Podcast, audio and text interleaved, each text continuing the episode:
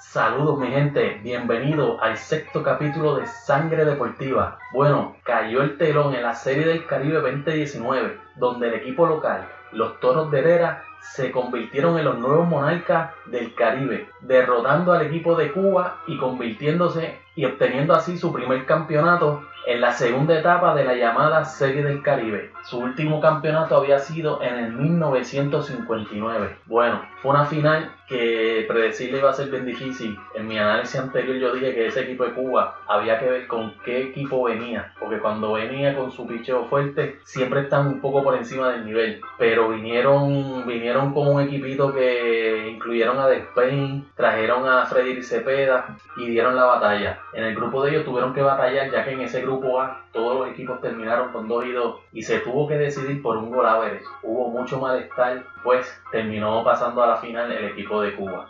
En el grupo B, donde estaba Puerto Rico, Dominicana y Panamá, Panamá dio el campanazo, ganándole a los bicampeones cangrejeros de Santurce y a los máximos ganadores de la segunda etapa en campeonato, República Dominicana. Panamá siempre mantuvo su buen juego, buena defensa y con un picheo muy aceptable y con eso lograron llegar a la final donde pues terminaron implementando su juego y ganando ese campeonato. Por el equipo nosotros, el equipo de los cangrejeros de Santurce, yo sigo diciendo que llevamos un equipo balanceado, sigo diciendo que llevamos unos buenos veteranos con unos muy buenos jóvenes y yo entiendo que el balance pues, fue, fue, fue perfecto, fue bueno, pero el equipo, el equipo contó con cuatro excelentes abridores en su staff de lanzadores. Jonathan Sánchez, Iván Maldonado, Fernando Cabrera y Adalberto Caído Flores. Los cuatro hicieron el trabajo. Jonathan Sánchez tiró béisbol de solamente una carrera. Iván Maldonado igual. Fernando Cabrera permitió tres. Adalberto Flores no permitió carrera. El problema de nosotros estuvo en ese bullpen.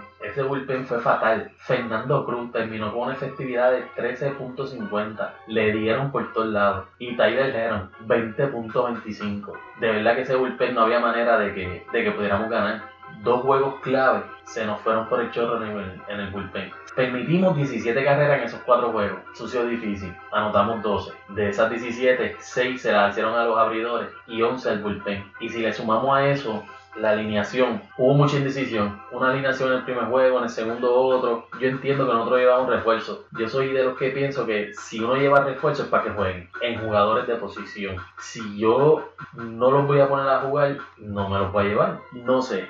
Yo pienso que se pudieron haber, en las alineaciones hubieron muchos problemas. Variaron demasiado en una serie corta y en una serie corta tú no puedes cambiar tanto esa alineación porque tú, sabes, va a haber incomodidad en los peloteros. Tuvimos cuatro peloteros que que fueron los que sobresalieron. David Vidal con un promedio de 3.85, solamente 3 RBI. Solamente no, 3 RBI en 4 juegos, entiendo que es aceptable. Jan López fue el segundo con un promedio de 333. Raymond Fuentes fue nuestro tercer mejor bateador con 273 y 0 RBI. Hay que, hay, que, hay que dejar claro que Raymond Fuentes era nuestro cuarto bate. Empezando, empezando la serie Caribe era nuestro cuarto bate. Y Daniel T el Speed League con un promedio de 250 y 2 RBI. Y el Valentín quedó a deber, pero, ¿sabes? Llevaba dos años prácticamente quemando la Serie Caribe. Eh, Yariel González, que vino de excelente año con Mayagüez, no se pudo hacer justicia en su primera Serie del Caribe. Yo entiendo que, el factor no se puede decir suerte. Mejor eh, se combinó la inefectividad del bullpen y se nos cayeron los bates. Santur batió demasiado en esa serie final aquí contra Mayagüez es un poco triste porque nos vamos sin victoria, pero ahora viene lo bueno. Cerramos la Serie del Caribe con excelente noticia. En el 2020, la próxima Serie del Caribe se estará jugando en el estadio Irán Bison. Y eso es bien importante porque nosotros ya tenemos que demostrar que nosotros tenemos la capacidad de apoyar a nuestro equipo campeón, sea quien sea, en una Serie Caribe en San Juan o en Carolina o en Mayagüez, donde sea. En este caso va a ser en el estadio Irán Bison. Bien importante, en el 2015 fue la última serie del Caribe que se celebró en Puerto Rico. La asistencia fue bien pobre, pero pobre, porque Dominicana no tuvo buen torneo y el equipo campeón en esa edición fue Cuba, que como equipo invitado. La liga ha puesto todo su esfuerzo para mantener este béisbol vivo, este taller para los peloteros que están empezando y obviamente esos apoderados que están dando de la milla extra. es, un, es tremenda vitrina esa serie del Caribe para nosotros demostrarle que ya estamos bastante recuperados del azote del huracán María porque lo, en todos los periódicos y reportajes internacionales solamente lo que hablaban eran de que si Puerto Rico estaba ready para verificar este evento después del paso de Huracán María. Que yo entiendo que sí, que lo vamos a poder lograr, pero nosotros fanáticos que tenemos que ir al parque. No pudimos ganar un juego, pero venimos de ganar dos campeonatos y nos toca ahora en casa. Y en casa volvemos a la cima. Esa es la actitud que debemos tener. Los exhorto a que el año que viene todos esos criollos, todos esos indios, todos esos gigantes y todos esos cangrejeros se animen, vayan a ese parque, al que sea, y vamos a apoyar a la liga, vamos a apoyar a nuestros peloteros, que son los próximos que vamos a estar viendo en el Circo Grande. Para terminar con la Serie del Caribe, hay que hacer algo con la fecha, ya que para el 2020 vamos a jugar nuevamente con 6 equipos. Aquí hay que trabajar con, con la fecha en la cual terminan los torneos. O empiezan los torneos más temprano o achican la serie regular para que puedan terminar más temprano ya que la fecha de, ¿sabe? La fecha de, los jugadores partir hacia los sprint training va a seguir siendo la misma. La segunda semana de febrero ya todos esos peloteros tienen que estar rumbo a sus respectivos campos de entrenamiento en Estados Unidos. Pero con seis equipos, muchos, varios equipos se fueron con más sabor de boca de esta serie del Caribe de Panamá, que no es culpa de Panamá, es,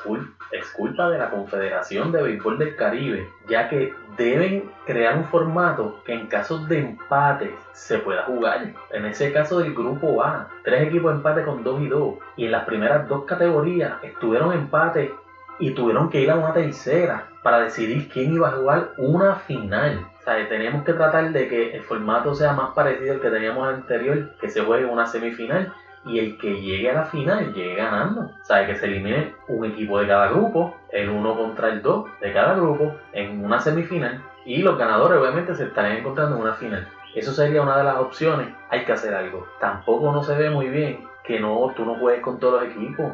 Eso es, ese es el, el, atractivo de la Serie del Caribe. Nosotros no jugamos ni con México, nosotros no jugamos con Venezuela y nosotros no jugamos contra Cuba. Nosotros jugamos solamente con Panamá y Dominicana.